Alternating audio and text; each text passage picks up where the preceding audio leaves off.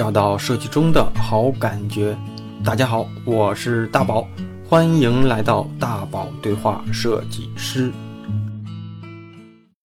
欢迎来到本周的大宝对话设计师。只要身在职场，或早或晚都会遇到自己的职业瓶颈。有人遇到晋升的瓶颈，能力突破的瓶颈；也有人会遇到所在行业发展的瓶颈，工作和家庭平衡的瓶颈。大多时候啊，这些瓶颈都会在我们的职业低谷期出现。有些人选择主动的转型，而有些人呢，被动的被淘汰。今天的嘉宾却是在自己所在领域里拿到了数不清的赞誉之后。选择进入了一个新的行业赛道。今天对话的节目嘉宾菲比是我前公司的一位创意总监，在步入互联网行业之前，他在广告行业已经是明星般的创意人。在我刚步入广告行业的那几年的时候，他的作品在行业里已经被当做教科书般的案例来学习跟膜拜了。他来自宝岛台湾，是一位文案出身的女性创意总监，在广告行业里做到了金灿灿的职业阶段的时候。选择进入了互联网，选择保有当下的职业成绩很容易，但选择放弃光环、荣耀和职业声望，其实挺难的哈。这样一位知名的创意前辈转型是否也带着阵痛，以及他理解的品牌创意和互联网，以及能给更多在路上同学们的建议啊？我们这一聊又刹不住了。那先请嘉宾跟大家打个招呼吧。Hello，大家好，大宝好，我是菲比，嗯 嗯，那个呃，菲比呢，其实是我在滴滴的时候，我们整个大的设计体系里面的一个创意总监，或者是说设计总监，是以给的头衔是什么？嗯，这个这光光开头就很有意思啊，在互联网的定义就是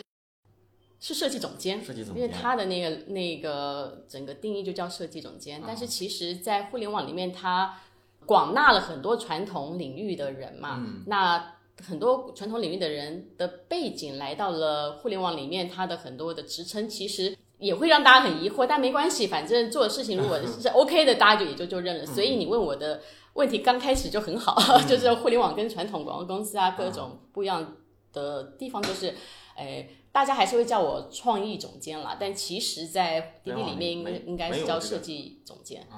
对，因为这样的啊，我们一会儿通过这个节目啊，其实跟大家慢慢的去分享我们的节目听众，嗯，有我我觉得应该是有个六七成年纪都偏小一些的啊，然后还有我觉得二三成可能是八零后，因为八零后里面肯定是也有一批的是广告行业的从业者，就咱们一会儿慢慢聊，有可能大家就会知道啊，原来这些东西是是咱们今天嘉宾做的。第二呢，就是大家也能听出来啊，可能呃，第一呢就是嘉宾是位女士啊，您老大，第二呢就是。呃，咱们这个菲比老大是台湾人啊，所以再加上刚开场的时候，他也提到了广告公司、互联网公司，所以其实大家也知道，他就是能猜出来他的过往可能很长一部分的这个从业是在广告行业嘛，所以我觉得有的聊，包括说广告行业的一些未来的给大家的一些建议，和在广告人转型到互联网，呃，他本身遇到的一些。包括当时遇到的一些感受，都可以跟大家做分享分享。好的，好的，掏出来。对，先开个场，要不然我感觉怕这些问题一会儿不好一点点往外唠啊。所以，而且大家也知道，越是大佬，所以就就是很多有跟公司相关的话题，我觉得稍微敏感一点。咱到时候，我觉得给大家的帮助不一定非得挂着那么多滴滴啊。所以，我我不知道一会儿会不会聊到，聊到的时候，要不就后期我们做一做剪辑，要不。可能关键的一些东西，我们就逼加个逼音啊。嗯，好，那那现在是这样的啊，咱跟菲比跟大家聊一聊，你现在是在哪个团队？然后你现在的一个团队的一个人员构成是什么样的？我在滴滴呢呃，滴滴的这个组织架构里面，其实是有创意设计部啊，所以我是创意设计部这边，那也负责的有中台创意这些部分。那但同时也。在互联网里面也会有一些业务线，嗯啊，业务线的话呢，那我这边也是负责呃花小猪业务线里面的创意设计跟呃市场部，嗯，是我目前的市场也负责啊，是的。哦，那过往现在团队的这个人员构成里面是就是是什么样一个背景多呢？比如说创意同学多，还是还是互联网出身的这种同学的比例比较多？如果是创意设计部。的来说，我我们就先说到业务线好了啊。呃，业务线的话，其实，这个东西其实真的要看你的业务构成、业务属性，嗯，好，所以这个差别很大的。那如果以说呃，我们说网约车，像这样花好出这种网约车的话，其实原则上目前的比例就是一半一半，一半一半，对就是也有一部分人是从广告行业过来的。是的。但是这个所谓的一半一半，呃，有一半偏所谓的创意啊，有一半是偏呃体验设计，嗯。啊，那在创意里面的构成，其实里面我呃我们还可以细拆嘛，就有一些可能是在品牌公司，啊。所以跟 Four A 又是不太一样，嗯。所以其实我觉得互联网挺有意思的，它在当时呃吸纳了各式各样的人才，但他们来这边都叫设计嘛，对，但其实大家背景啊，或者甚至你真的是了解他的在大学时期学的也可能也是五花八门。嗯，那真的要去猜的话，其实各各行还是有各行的专业，但到了互联网里面，它多多少少也会有跨界的部分。那你自己感受啊，就是你看这些同学不同的背景，我觉得尤其是所谓的这种乙方出身的同学，嗯，和互联网这种体系里长起来的这些同学，他们做事最大的差别是什么呀？差异是什么呀？哦，这个我我就觉得特别有意思。嗯好比我们如果说体验设计 UED 这部分啊，跟所谓的创意设计，它在过往的职场的背景属性要求上本身就不一样。嗯所以，如果我们先以这个职能来说的话，像因为 UED 这边是对产品负责嘛，所以它对用户体验，所以在里面很多的部分呢，它跟产品的这个功能的转换哦是有强相关的，甚至他要去在这样的一个范围里面努力去穷举，看去做到更好，有个更好的一个可能性。那我们回到如果说是所谓创意设计或品牌设计，他们的更多接触的是，例如说呃，甲方公司可能做过的做的有一些是属于传播的，嗯那这个部分它不是穷举，它是有没有可能更好？所以一个是横向，一个是纵向的，嗯它在思维模式就挺不一样的。嗯所以就是创意这边一定会一直去，我们要求更好，就是有没有可能更好，一直在想有没有可能更好，去往我们叫 out the box，看能不能跳出框框。嗯嗯，但是我我会体感受到在互联网体系里面的是，就是说在这样的一个里面能不能发挥最大价值嗯啊？所以我觉得在很多思维上，它本质的锻炼上就有就有一些差异了。而且我觉得我早期哈，就从广告公司到互联网，我觉得这是一个缺点，就是我们更在意，就呃直接点儿说，就是我们可能的那种向上探索和向上探索的这种主动性比较弱，更多的是接活儿，我把这个活儿做到九十九分、九十九点九分，嗯，但是可能互联网同学就是我能不能上面做一些，下面做一些，我把这事儿给串起来，是就可能所谓的向前一步，向前一步就是边界会模糊一些会模。糊一些。然后广告公司或者设计公司，我只把我这块儿做到尽可能最好，做到认可，做到拿奖。我觉得早期会有这样的，我自己会有这样的思维，就是为什么这个事情我要去做呢？我因为我感觉我手上的这个事儿能做得再好一点我就应该把这个事儿从九十分做到九十一分，而不是说把这个停下来，我再去做点儿，比如说交互的事儿，或者做点儿运营嗯该做的事儿。嗯，但是现在其实好像我自己的感觉就是嗯从一个就是边界模糊的状态。嗯好像又有点儿开始边界清晰了。就是我自己的感觉，就是你比如说，你看像阿里呀、像像什么腾讯，现在慢慢的都也有这种所谓的创意团队，都分的都很清楚了。早期的腾讯不分，嗯除了交互，剩下都是视觉。视觉里面你能做运营你就做运营，你能做 logo 你就去做，嗯呃你能做规范反正也能做，哎，哎然后你做 UI 界面也能做。当时就是分得不清楚，嗯然后现在好像又开始从不清楚到很清楚的这么一个过程，甚至说有一些我们就不做，我们发出去。我感觉像、嗯嗯像滴滴咱们好像少一点，我就觉得阿里好像字节好像就是这种外发的项目特别多，外供应商也也挺多的。嗯是是，嗯就我觉得还是跟业务形态啊他啊，自己各自还是会不太一样。那电商也好，或者是字节这种属于内容，那当我觉得它怎么讲呢？这个它就是需要大量的内容吧，各种，所以你就会发现。早期的那个所谓的设计不分家的这个部分，其实它回到它的本质，就的确是有一些能力上养成的差异性。这个东西你逼他也没有办法出更好的，所以那要不把它拆得更清楚，那我就拆得清楚一点。那如果要做的是内容的话，那我肯定是要找真的是就能做内容，或者他在这个产业里面是打磨过的，那可能偏创意。可是偏创意做着做着，他又发现，哎，那是不是外脑可能可以更快更灵活？所以我觉得的确是有这样的过程，是慢慢的去找到自己觉得可能更经济实惠又能够更好做好，嗯，做好事儿的哈。那你看，咱们讲到这哈，开场菲比也说，其实是属于创意团队的负责人嘛，跟大家聊一聊。现在包括可以是滴滴，也可以是感觉是同类互联网公司这种创意团队，在整个就是整个业务里，或者是在整个公司里，它的一个价值是什么？因为早期在互联网，它就它似乎就没有这样的团队，嗯，应该是没有。是，我觉得现在比较明确的是滴滴有这样的，阿里有这样的。腾讯我不确定，自己也可能可能也有吧，但是早期感觉都没有，百度好像也没有，就是创意团队能够为公司解决什么样的问题？因为很多我相信，呃，菲比肯定也接触过这样的，就是广告公司的、设计公司的同学，他们就想进来，然后他们的简历里面，设计公司的我看过的简历就是五六十页全是 logo，logo VI。然后呢，创意团队的就是全是平面广告和那种什么那种视视觉广告，然后每一张就很多都是做的特别好，但是你会发现这种岗位给安过来又没有那么明确的岗位能对得上，就是我我我当时会看到我说这同学做 logo 做的挺好的，但是我们不需要一年到头让你来做 logo，但是他好像似乎又能力上最强，或者是他的过往经历里面都是在做这些，所以菲比跟我们聊聊这些迷思吧，因为有些同学确实前段时间。嗯，有个同学，他他就是在正邦，他在正邦做做的挺好的。后来呢，他就发现他找公司，所有的互联网公司都拒他。但是像奥美这样的公司，哎，他只要一投就能去。嗯，所以他就很困惑，他想进到互联网，但是他觉得我好像很优秀了，但是为什么这些公司就不给我这些机会？而且他觉得有一些同学进去了，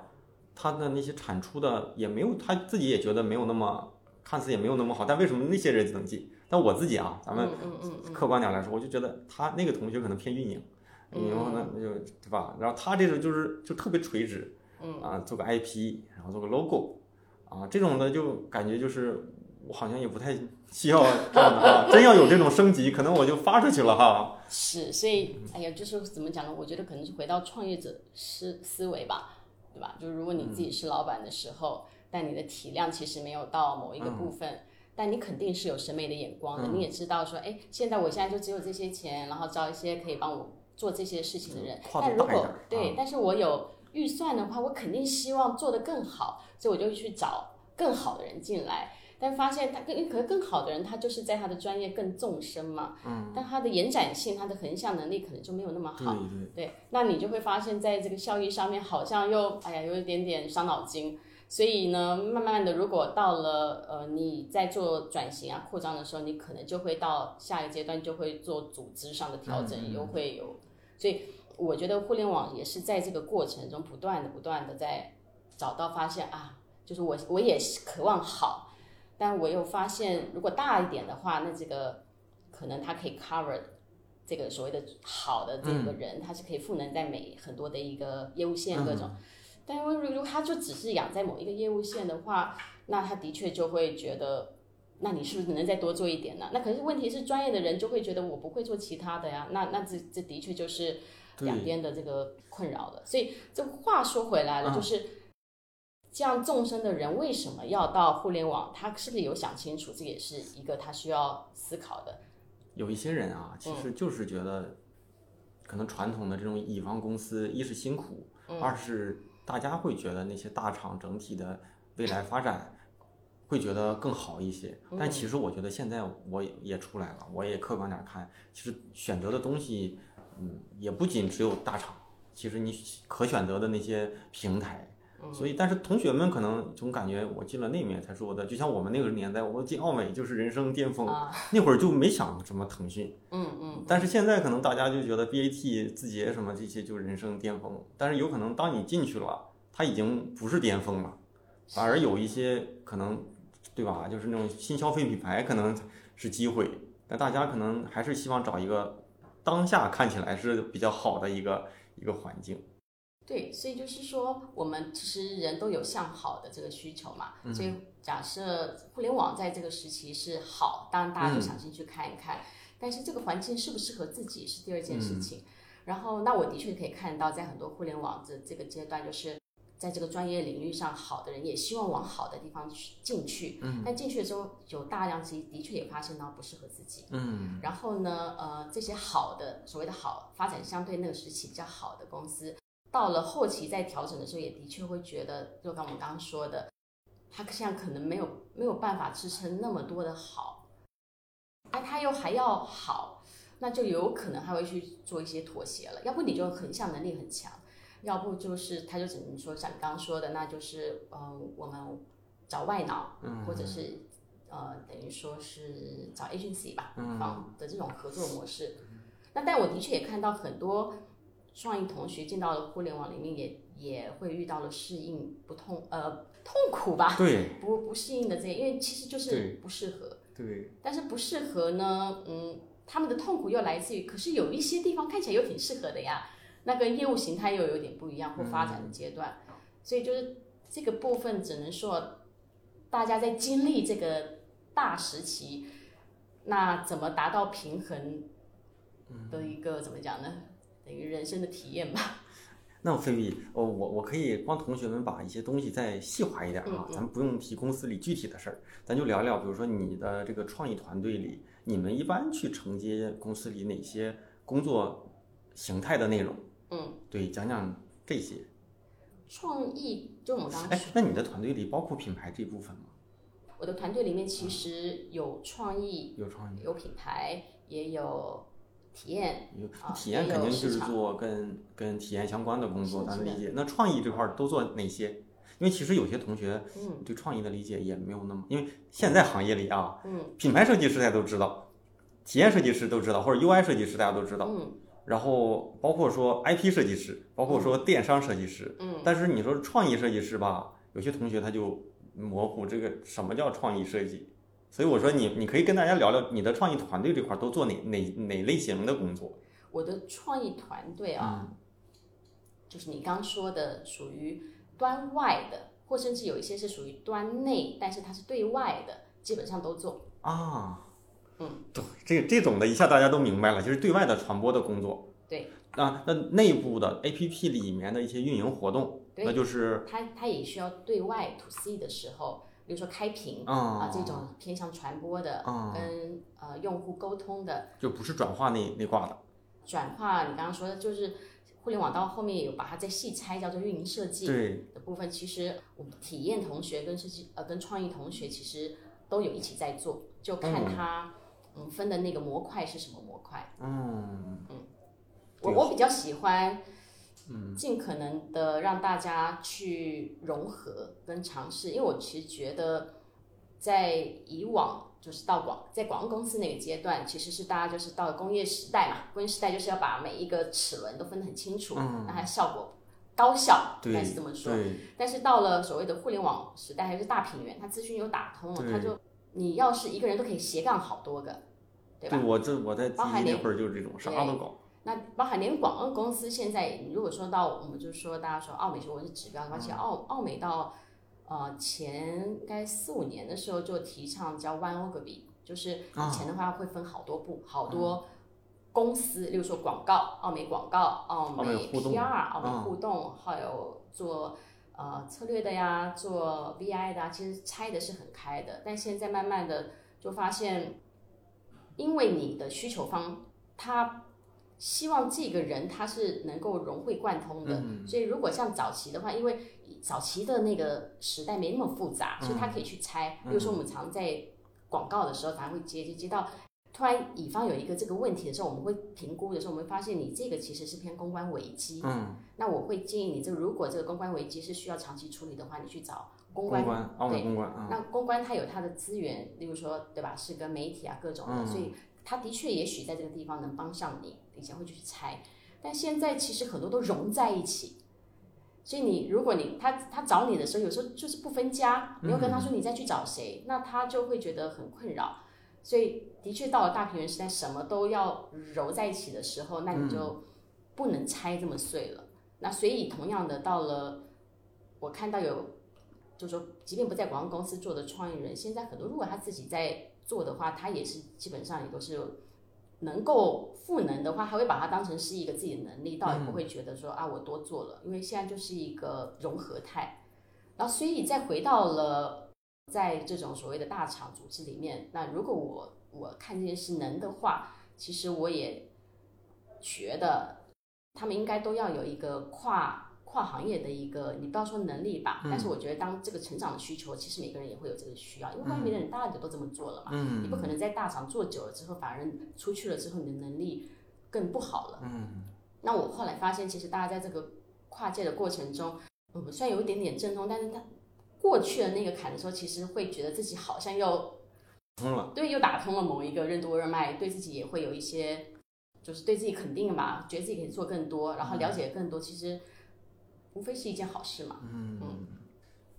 我觉得咱再细化一点，因为我们的听众的基础都不一样。哦因为我给你讲一讲，有的可能就是真是那些 BAT 的同学，尤其嗯我有好多北京的 BAT 的小听众啊、大听众嘛，可能年纪都差不多了。嗯然后还有一些就是在比较比较三五线城市的，就比较初级一些的，可能那咱可以慢慢聊哈。所以，嗯、嗯、我们讲到这儿的时候啊，其实我觉得得聊一聊菲比过去做的一些项目。说实话，像我在开场我也说，我说我在刚入行的时候，那个时候天天就是刷一些案例，嗯，呃，嗯平面什么奖啊，也是那些短 TVC 的奖哈。我记嗯得那那年把你邀请到我们金融那块儿做分享啊，就那个就是呃我我我觉得咱们的听众里面有一些年纪可能稍微大一点的啊，因为可能也看过那个广告。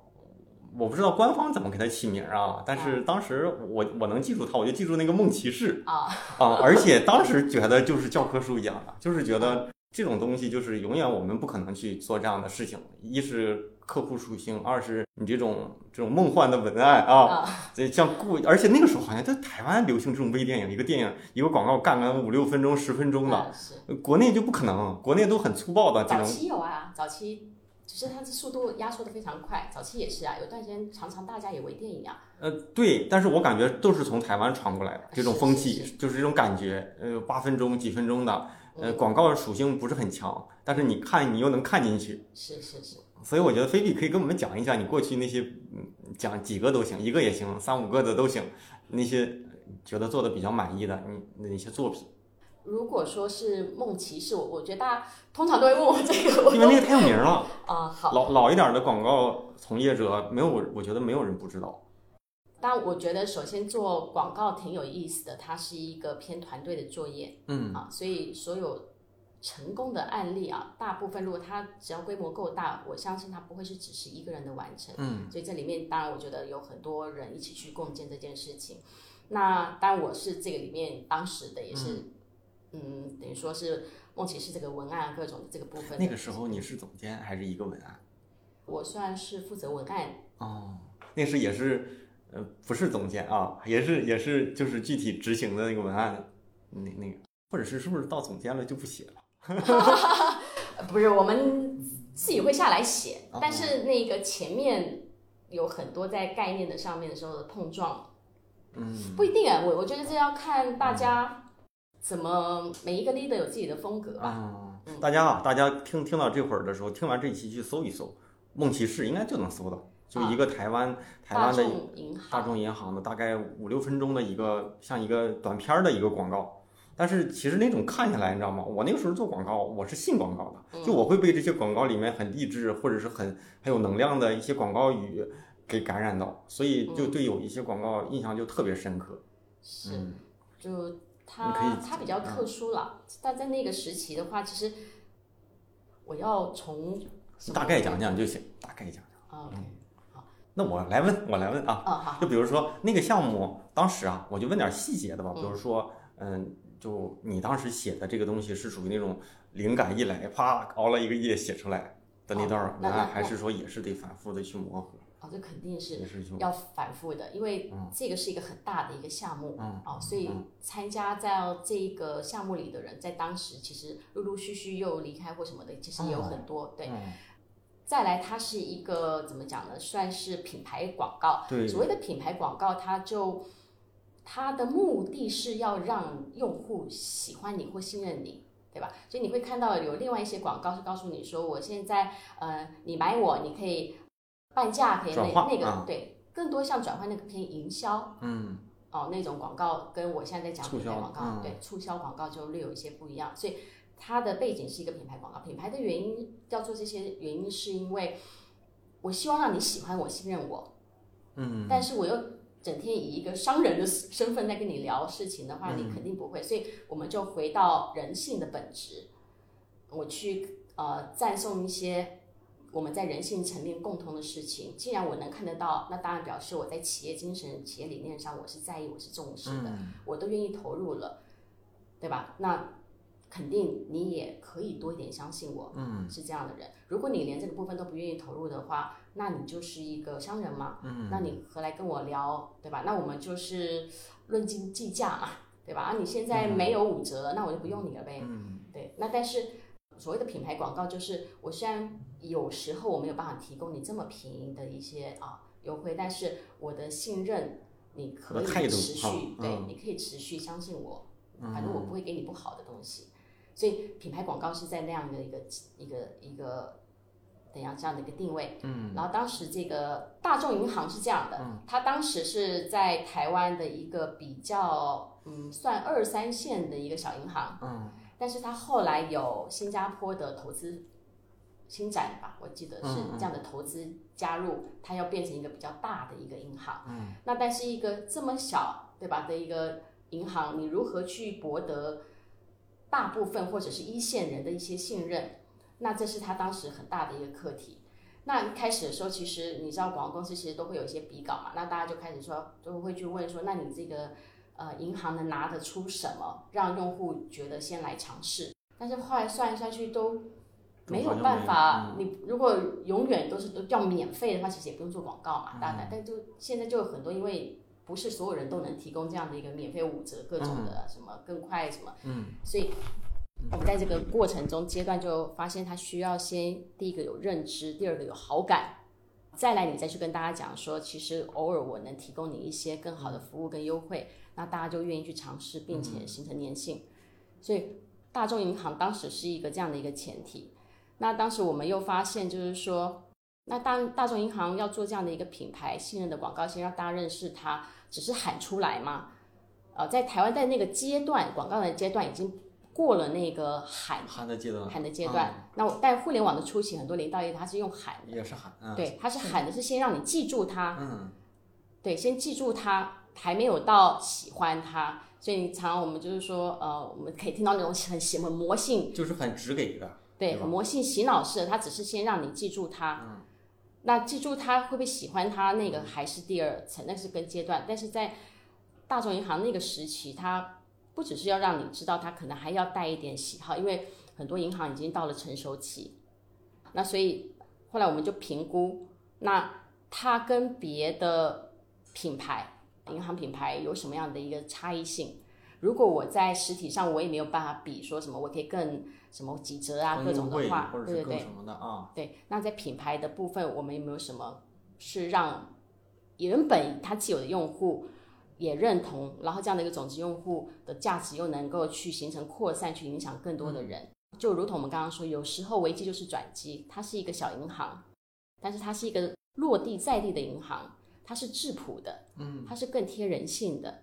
它是更不唯利是图的，它是更看得到人性的光辉的。嗯所以呢，平凡人不平凡的大众，这是我们当时的一个嗯，算是一个 slogan。就他看到人性光辉。那再来，你刚刚说的，他的大众银行的梦骑士是其中一一条系列嗯，啊，他在赞颂的就每他有总共有四条片子嘛，就会应该都看过，但是这条就是印象最深，对，那大家大部分会对他的第一句就是“人为什么活着”，就是触动比较深。所以我我觉得啊，嗯，因为其中有一些是有讲母爱的，有不同的啊，但是这个部分那时候触动到两岸三地这样子，所以估计在那个时候，其实很多人人性的共鸣，的确在这种忙碌的这个状况，其实也也夜夜深人静的时候，也会去思考我在干嘛，但那我为什么而活着？那是几几年这个是二零零八吧，嗯，差不多。因为我是一零年就就来就来北京了，很久了。那我这个大概是零应该差不多，因为就是我零八年毕业，因为毕业之后才开始关注行业里这些，反正就是工作之后嘛。如果你要是一九九几年，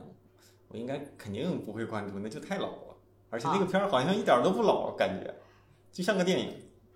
所以有时候怎么讲呢？他在讲人性啊，经典的东西它是不会过时的。而且我我记得不是那么准确了哈，但是我印象就是有那几年，大家会对台湾的那些广告。就感觉是有台湾风格的，无论是平面广告还是这种广告，就是就是文案都是很长，然后很有调性。所以我有一年一一六年还一几年去去台湾台北。就就你你说你说诚品书店好像你说有名吧，但是你又你又不知道它到底比正常的书店好在哪，但是感觉好像就是曾经在在哪里看过那么多广告，你就得去那种地方转，而且一待就待一天。啊，而且就是感觉现在可能我们见的呃国内的一些书店什么的也也也可能也多了一点儿，那早些年感觉就台湾的这些呃所谓的我我觉得有点软营销，就是他又不卖给你什么，但是你会对他有好感。嗯，那个你就想去看看，就姿态还在那儿。所以这哎，这就是我我觉得，刚刚我们再回到刚刚说广告，广告的类型很多种。你刚刚刚刚说到有一种文化气息的，但它又没有那么商业的，它其实就是相对我会觉得比较高明的广告。嗯嗯，因为它会让你不只是记住它，可能多一点喜欢它。那个算是你当年的入行的一个成名作吗？那不是我入行，我入行很早。不是我意思是成名，成名，还是说之前也有，只是不像。其实也有，因为之前，因为因为你想，就是我其实啊，虽然现在是在互联网嘛，其实在互联网这个所谓的互联网人吧，嗯，这待也待了个五年多了啊。那但是其实互联网的五年，相对于我在广告从业。是大概三分之一的时间而已，所以好像年纪就出来了。对，那所以然后再来，我大部分的广告经验跟背景其实都是 f o A 外商，嗯，所以其实不只是奥美，呃，JWT，嗯，麦肯，啊，Publicis，所以我我觉得对我来说，其实我很喜欢体验吧。所以这个所有的 f o A 里面的，说美商、发商、日商。或者是所谓的，其实我大部分都经历过，然后我比较能知道每一个，它即便都是规模这么大了，但是它里面还是有它自己文化所带来的风格。嗯，日商的风格也很不一样，然后美商各种的，其实差异性挺大的。对，那咱对，再聊一聊啊，我的问题都准备了，先讲一个吧，不知道你方不方便聊得透一点，就是你觉得你在台湾工作的那些团队的同学，工作上的那种状态。思维和你在咱们北京或者大陆这边的，就是两岸这边的有没有什么差别？差别在哪？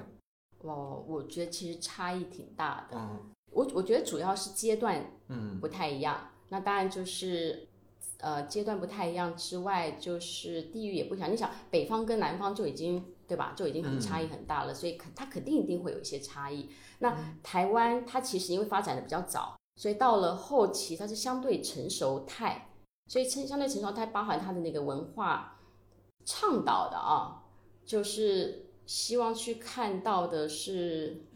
因为它的发展说白了，回到那个经济的状态，其实它发展的高峰也过了。所以，就像其实跟现在我们有点点像啊，就是说大家冲完了之后会有失落，那你这个失落，你一直要一直还要再往上拔，它其实也不现实。嗯。所以，它其实过了那个阶段的时候，其实反而。发现其实应该更多的让大家回到生活的本质，它可能才是做人这样的一个最最好的一个状态。所以你会看到广告在台湾有很多，大家都会说好像比较像人味、人人人气人性，讲的很多是这个部分，甚至有点长篇大论了 啊，甚至你需要花时间慢慢看完。但是它的确是因为那个环境下。有了这样的一个氛围，那因为这么的要求，所以呢，呃，我觉得台湾的广告人，我到现在有时候还是会跟老同事有时候会聊，其实他还是有保留一些这种对这样的一个坚持或理想性，对，所以说说说的再透一点的话呢，就是如果在北京，我们以前啊，在或者上海各种大家在聊的时候，其实就是会聊说，哎，效果，对对对，就是这个有没有效，有没有那个？转化。那在台湾的，等于说广告人，他心里起码有一个东西知道长期主义，所以大家可能会愿意为这件事情去做一些投入，所以这个是我觉得比较大的差异。所以就是说，你所谓的好不好是适不适合，所以。但是很多人其实有也也会，比如说喜欢台湾的啊，或香港哪一些的那种广告，但是一搬过来的话，在这个时代就会很奇怪，因为大家其实并没有慢下来的那个状态的时候，就你喜欢那放过来就不适合。就刚刚又回到我们刚刚说的，你想要进互联网，但是发现进来的时候又不一定适合，土壤又不太一样，嗯，所以它也没有对错。那所以的确，台湾的广告人，我觉得在某种角度上还是相对幸福的，因为大家。给这个空间，他也信仰这样的空间，他还可以慢慢来。但是那种环境，他们求变嘛，他他们会不会觉得现在国内大陆都都这样了，都这样的营销方式，这样的表现形式，我们可能还没有去跟着这个互联网化去改变。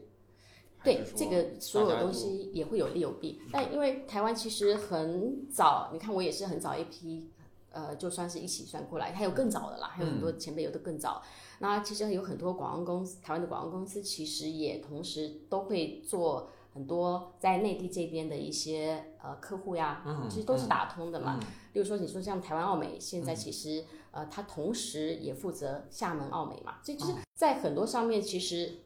嗯并没有脱节，嗯。那但是你说他在过程在做这件事情的时候，他一定要去适应这边的用户。所以他一定也会被迫的自己去要去调整，在这个阶段去做。那这就是，可是做是不是能做得好？那他肯定就要去跟更多的在，例如说那个模块的一个广告人，还要再去碰撞一下，不然对吧？就好比说，我们说再回到亚洲的早期，有很多，比如说欧美，即便像这么大的公司，它也是国外，它也是 global 这边过来的嘛。那很多的标准一开始也是在美国。国外呃，法国那个总部都是，但是你用他的标准放在这边的时候，有时候很奇怪，对吧？他的幽默感你也听不懂。嗯。那所以这就是一定是要在地化去做调整的，对，所以他也他一定会去调整。那这就是广告人的多面性，广告人要想办法，就像我们刚刚说，呃，我是 copy base 的嘛，我是文案，但是我肯定不可能只有写一个文案的风格。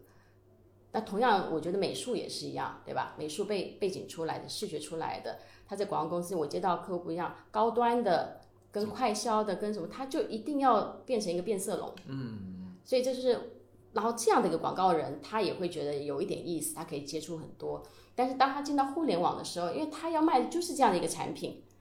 所以他你说适不适合？有时候他也会觉得，好像他的能力就被局限在这个部分了。那所以的确可能也会有点难受。除非他自己可以在这里面又找到，例如说我们说，哎，不同的项目，嗯，例如说我们刚刚说，哎，这样的广告人，但那好，那可不可以做做 IP？可以啊，你就可以跨界做一下 IP。那你可不可以去做所谓的运营设计？同样是在做营销上的吸金的，但是你多注意一下它的用户转化，那怎么去在用户转化里面去，呃，理性的拿到一些实验？那你就去学着去把这件事情去落在你的新的技能上。那同样的广告的。同学，他做创意上面，他本身就有这样的一个吸金的能力，那他能不能回到去做品牌 VI logo 设计？其实他也可以。那但是就是 VI 有 VI 的系统，那他其实要再跨过去也不难，但是他也要再去做，就是看你在你的阶段怎么样去扩展这个边界。那菲比这这十几年工作啊，就是广告创意传播这些运营什么的啊，就是你自己的感受是这些年。这十来年的这整个的这种创意环境，或者是说产出的东西，跟着时代它有怎么样的一个变化？就是你的早些年的一些工作的重点内容和如今，包括说现在在行业里广告公司的这些同学们，他们有有有没有什么就是这种进化，或者是因为随着时代的这种这种改变？我觉得改变挺大的。就现在，我我我那会儿感觉好像在广告公司里。就是两件事儿，一个就是做平面广告，一个就是做 TVC。然后后来我都不在广告公司了，开始做 H 五了啊，这就是能看出来的。但是你说从执行的产出之外，比如说一些我不知道后面有没有哪些，包括说一些服务的一些方式上的一些变化，会不会？这个就是要说到组织变化了，嗯就是变化肯定很大，因为我我觉得是这样的，就是我我我们在聊它的变化，其实还是得回到呃这个时代发生了什么。嗯啊那现在广告很蓬勃的那个时代，它的渠道其实就很固定，就是电视嘛这些部分，那顶多有网络，嗯但网络也没有都是手机化，对吧？移动互联这没到那个份上，所以就就其实相对比较单一。所以在这样的一个渠道里面呢，你要唯一做到的事情就是吸引别人记住你并产生好感。嗯但是呢，到了现在，它互联网、移动互联各种什么渠道都有了，嗯所以它可以是用渠道的玩法来吸引你。它不一定，嗯对，它不一定是要花时间在广告人去做很厉害的创意上面去吸引你，他随便出了一个技术，你没看过也会吸引你。嗯所以这个这个时代如果它变成这样的话，你自然起呃，就是说对吧？我作为 agency，你肯定要跟着这个时代去。所以创意人也好，或广告人啊，他就得了解更多的渠道。嗯，那他虽然他有以前他的信仰，就是哎，我要怎么把创意做的很特别啊，越好呀，那就是很很牛逼嘛，对吧？但是现在的话，更多的话，他他应他应该也要与时俱进，去了解不是牛逼不是那个定义。嗯所以怎么样可以在这么样的激烈的环境里面，甚至以小博大？嗯，那其实大家应该把它宏观的看成它也是这个创意或这个领域的一一部分。我能不能对吧？把它形成不一样的矩阵？但是为什么我我们又回到说很多创意创意人呢、就是比较难受的部分，就是因为在以前的话，广告公司它分的那么细，它就是要创意好好的把你的创意想的做好交付啊，就是想的更不一样，因为他就好比你一个艺术家，他的生活肯定不不太可能跟日常人一样朝九晚五嘛，嗯，他一定就是他会去看他的呃滋养他的东西什么，他是跟日常不一样的，他就不是公务员，所以他是需要让他有这样的一个环境去培养出一个好的灵感各种的，但是那样的时代现在变了，所以呢，说说实在，现现在的广告人没有那样子以前富裕的那样子的空间，难受是必然的，他就要更不能再这样舒适圈要出来去接触各种的，所以他就得发现，也许视频他也要去试试看，就所谓的短视频，那游戏，各种对，在各种的方式他都得去去涉猎。哎呀，我我估计要是能有更多的广告人去听啊这期节目，我感觉他们的感受啊，或者他们的那种内心有五味杂陈的，啊 是是是是是对我，我算真的是参与到这个过程。那菲比觉得你自己的这种职业基因里面是这种创意人的广告广告基因强一些，还是互联网？肯定我的工作时长在广告是比较长的嘛，所以广告基因肯定是比较深的。嗯，对。其实大家大家，因为我在广告业其实真的是挺长的，那所以而且刚刚我们有聊到嘛，我又是算文案出身，是 copy base 的，所以肯定在这个部分是我怎么样走的比较长的。但是因为其实大家不知不知道，其实我在大学的时候也读设计，设计，然后然后做的文案。对，那你这个不就是跟台湾那个设计师聂永贞，他是读的什么什么，就是类似于文案这种类广告，然后做的设计，我记得他。嗯，就是我比较喜欢尝试嘛，然后发现以前也有具备这样的一个能力嘛，然后呢去试的时候，那我入门当时的一个师傅是孙大伟啊是，那也是真的是就是哦，那个大前辈，就也是慕名，然后哎。嗯那也谢谢他啊，让我有那个机会，就就入了广告这个门。嗯然后呢，那我当时切入的选择的，然后他觉得我适合的，也的确就是从文案这边就做起。所以其实怎么说呢？就是广告虽然我们有分你的专业能力，但是其实大家都知道，到了总监或者再资深一点的话，其实他是都得看的。嗯，对他的一个审美啊、美术呀、各种的文案也是都得看，所以可能是有一些这样的一个背景嘛。所以就是后来大家说到了互联网，他说：“哎，你怎么在设计团队呢？”我说：“啊，不是，他只叫创意设计团队。”他说：“但是互联网基因就是比较偏设设所谓的设计嘛。”和体验这种的啊。对对对，我说其实真要也 OK，因为其实 其实大家不知道我有过曾经这样的背景了，对，所以嗯所以互联网它有它的拆法，但我们是谁，你自己知道，嗯，对。那好比说现在呃也负责市场部嘛，那你会发现其实你在以前做广告人的时候，其实很多就来这边做的话，其实也就很熟能生巧。那我以前的团队其实有大部分的，如果他到了甲方，也都是在市市场部，对，嗯但也也有其他。但我我的意思就是说，哎，社会习惯给你标签，对，但有可能你你有各种的斜杠，嗯，对吧？你有可能是一个是是个艺艺术家，像我记得其实之前你有在滴滴的时候，我看你有做那个字体设计啊，做过字体设计啊。对，那我也觉得也很棒。其实，在广告的时候，可能他不会专注在这部分，但其实大家都有能力去去去斜杠的。嗯，所以你把这种东西看能力的时候，去看拓展能力的话，其实大家就不会以一个创意人的那种困局、难受去看自己怎么现在不舒服。那不舒服会有，但怎么样去达到平衡？到后来你就发现，哦，你好好斜杠啊。那你自己出来，可能开始去做自己喜欢的东西，你发现也不是都不能做耶。对，这啥子？我反正现在倒是觉得啊，嗯，也可能是主嗯那个就是被动的，你必须得去做这些事情，呃然后也可能是就是你得知道目标是啥，我要解决这个问题，哪怕说我这个问题里需要你运营，需要你去做品牌，需要你去做市场，你这些你就做不好还做不坏吧。我自己的想法是，啊做了做不到专业的就不能做，你就先弄着呗。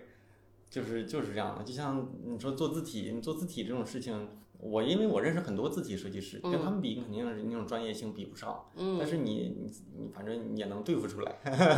所以啊，我觉得你说到，我觉得在广告产业的创意人啊，其实大家现在都挺难受，因为的确我们刚刚现实来说，以往的空间是比较好的，嗯，但是呢，这些创意人其实都是宝耶，他只是。因为以前就就给他叫做创意人，但其实你发现这些创意人出来的话，啥都能做，但大家都会自嘲说：“哎呀，就是只能什么都做。”但事实上不是真的谁都能什么都做耶。你包括有一个也是在澳美出出身的比较有名的，他两个了，在北京，一个李诞，对不对？啊那跟跟广告也没啥关系。哎还有一个叫东东锵，啊，对吧？那都都都同事对，嗯都不是做广告的，呃不是都都是做广告，但是现在做的这些事情，可能跟他早期的那个也没那么大的关系了，但是嗯依然都已经破圈了啊！这些人，嗯我觉得广告，我们现在好像在回想在，好像在聊那个时代啊。但我觉得当时的广告其实它有一个挺有意思的时代跟环境背景，是你去看大部分那时候做广告的，你每次要问他说：“哎，你是读广告系吗？”他说：“我不是。”然后你如果读广告系的话，是会当让大家觉得啊就这样。但是，但是如果你是来自于奇奇行奇奇怪怪的，就他们会觉觉得。嗯有故事啊，他肯定是调整过了自己，愿意抛下某一些东西，然后来投入，并且他一定有一些是属于他当时选择所谓的专业以外的另外一个天赋的能力，他才能去。所以大家其实很期待跨界，所以这是我觉得当时的那个广告的环境里面，他不在意你的背景是是读什么的，对对他更在意的是你的，你我看到你的天分、才华跟你的作品，跟我跟你在聊的这个过程中，所以他很多回到人的本质。但是我觉得那个时代其实挺棒的事情，但但但现在的确略有一些不一样就问一个非必可能被很多人问过的问题啊，啊。就是你从广告圈到互联网圈的这个转型，当时是因为什么样的一个考虑和契机？因为你都啊在广告公司里这个领域里都算是做到比较顶了嘛，啊，都对吧？所以你过来，然后相相当于是又换了一个赛道了。那中间的这样的一个思考，或者是现在是不是达到你当时的一个预期？我是在我我现在回想好像有点像，但应该是一三一四年的时候，我那时候在北京奥美是群创总监嘛，嗯然后滴滴在当时就是我的一个客户，之一。刚出刚出来滴滴哈，对一一三年，嗯所以他当时的那个品牌升级啊，就是有一个大 campaign，就是、呃换标的那个 logo 不是我们做的，这是内部的一个设计团队做的、啊，但是在做整个的品牌传播嗯哦的这个那个时候我们叫做那个 campaign 叫做那个滴滴再见啊，啊的那个。就是，然后滴滴又要回来了，因为他带着新的一个理念回来的。那个大坡的 campaign，那时候在目前我听他们说，还是在滴滴的这个传播的历史上，还是哇那个那个指数啊，各种的关注度还是是最高的。嗯，所以在当时其实就是有一个比较好的这样的一个等于算契机吧。嗯，然后当然当时其实滴滴里面也有蛮多是奥美的同事，嗯啊，也有到互联网这个产业，所以就会有一些这样子的一个怎么怎么讲呢联系吧。关系，但是当时并没有要去互联网，但是当时的确是遇到互联网要广纳人才的时候，对，所以其实呃，的确你问到我我是怎么思考的，我一开始我真的是没有，因为当时没有想要换，因为其实我觉得广告对我来说还是挺有意思的。嗯，但我也看到他那个环境的大变化，其实让大家其实已经开始有一些跟以往有点不太一样的部分。但整体来说，对我在那个当下其实还是挺有意思，而且我喜欢玩，喜欢尝试。我的玩是说喜欢尝试，喜欢体验很多东西，接触不同的领域、客户、各种的产业，甚至你看，其实我我们因为当时做群创，其实你是可以去谈，比如说我们其实也虽然我们是在奥美广告这个部分，但其实也会做一些地区头的一些提案啊、它是一个比较你可以去触碰，你都能做。那所以其实还挺有趣的。那但是的确在互联网那个时候有这样的一个需求，所以来接洽你的、接触你的非常多。然后在这样的接将将将近两三年的接触下，最后选择滴滴，当然就是因为它是其中一个我就认识的客户啊，当然也有熟悉的朋友有可能在里面，当然还有他在北京，有一些是希望你到杭州啊各种的，然后想着啊吧，那就就先就近吧，那就想说去玩玩看好了。所以是这样的一个契机，还是觉得说先尝试去看看吧，大不了再回广告也也不是也不是难事，对一晃也有五六年了啊，就就就五六年了，是对，然后就就转型了。转型。其实勇气呀还挺大，因为你要放弃当时你能看到的一些可见的一些预预期，或者是或者是不是当时在广告圈已经快到瓶颈期了，因为不能再往上再走了，其实还可以，也就是再走一级。嗯，后面其实已经有了，哦后面已经，其实我在在那个犹豫过程中，还有另外一家嗯也是 Four A，、哦也是对，但是呃，的确啊，现实来说，我是能够看到广告行业。刚刚你说的，就是它的那个整个环境在收缩，然后这个其实最大的问题不是在于说你的难受，而是我比较喜欢尝鲜尝鲜，但是我发现我的客户比我了解的还多，嗯，啊，是这个是这个东西让我觉得啊，怎么会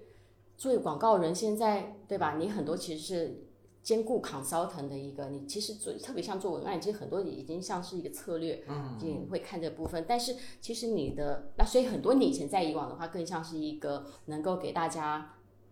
咨询啊，或者你看，因为你看的看的业业务形态各种比较多，但是现在怎么接触的时候，他会 你的客户跟你说。哦，你这没接触，你不你可能不懂，因为互联网是这样啦，哦，或者是有的人说，哦，那个对吧？他那个开屏啊，那个，所以你会发现啊，他他他知道的比你多，那这样子其实这个问题就出现了，那自然大家的痛就在于你不了解，你又没办法说服，所以我觉得很大很大的那个触动点啊的那个痛是来自于这个部分，所以我后来就是在想说，那怎么也得去。互联网对了解一下到底所谓的那个不一样是什么？嗯，对。但是互联网的确进来之后，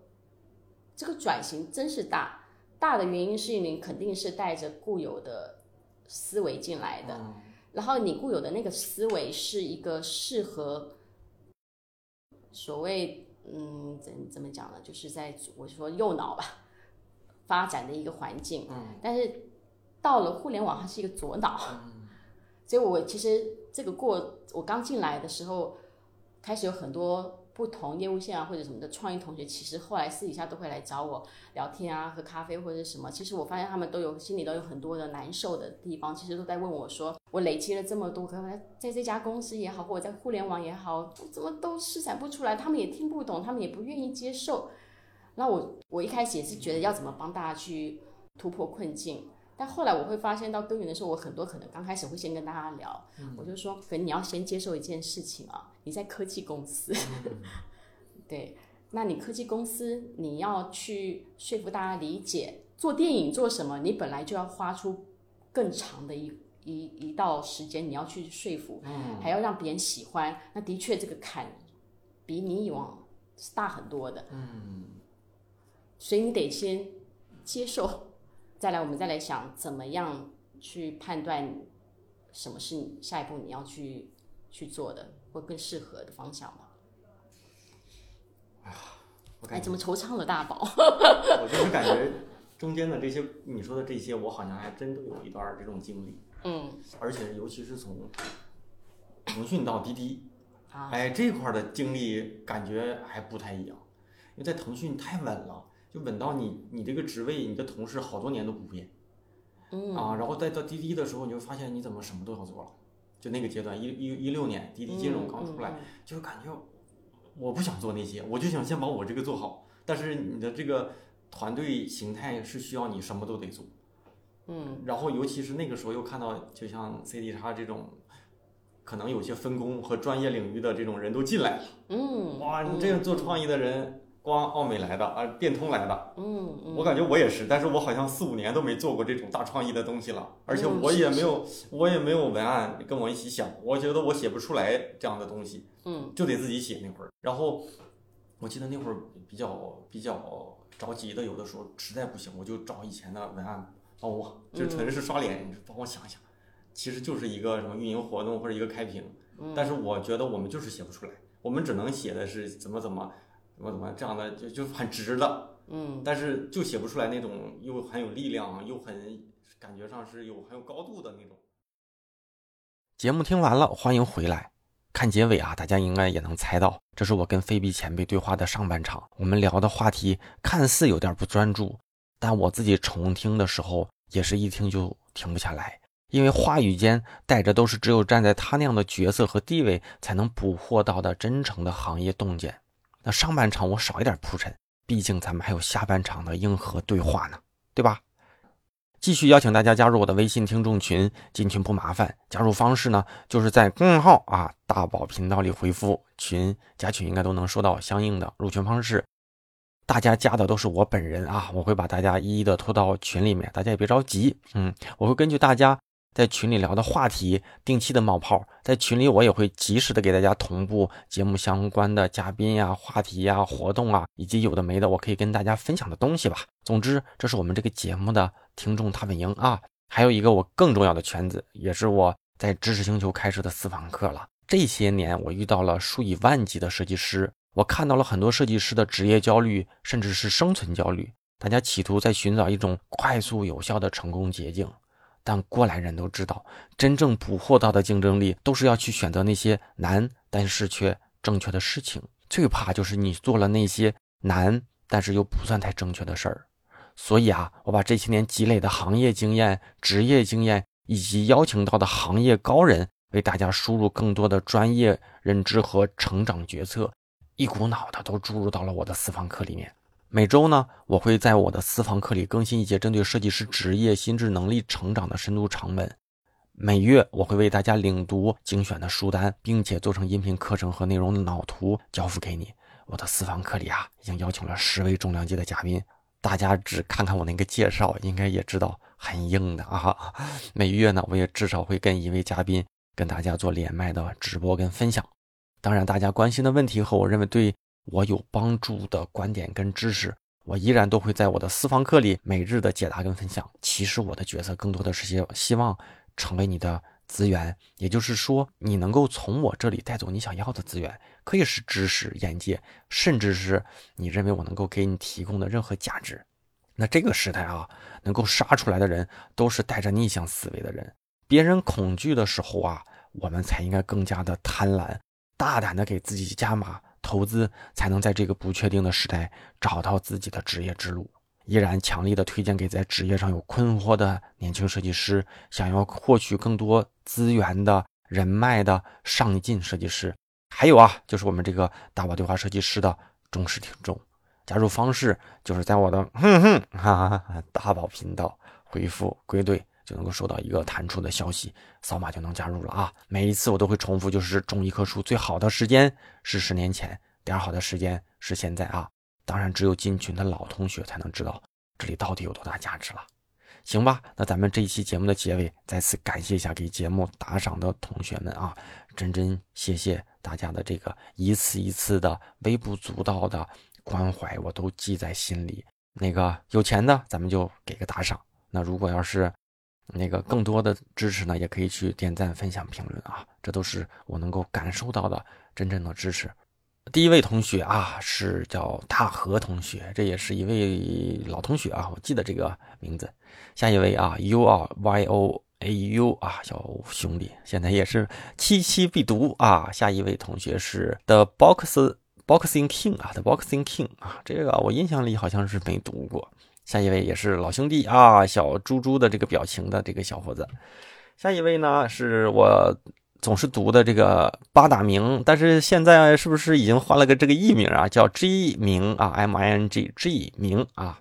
下一位咱们的万年不变的啊，东隅一世。行，再次感谢一下以上打赏的同学们。然后，呃，大家的一次次的打赏、鼓励和支持啊，就是都是对我最大的帮助。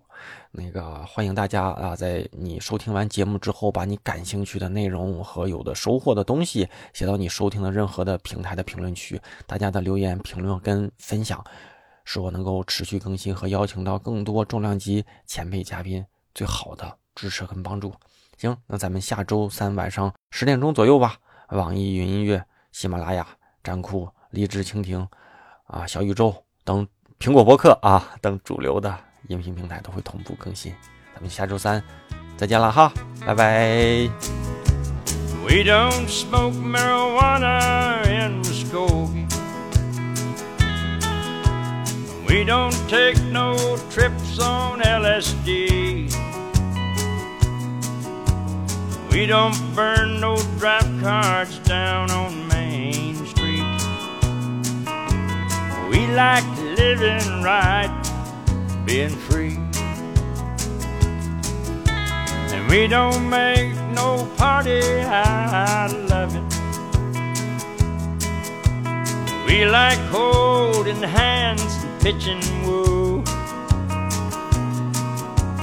We don't let our hair grow long and shaggy.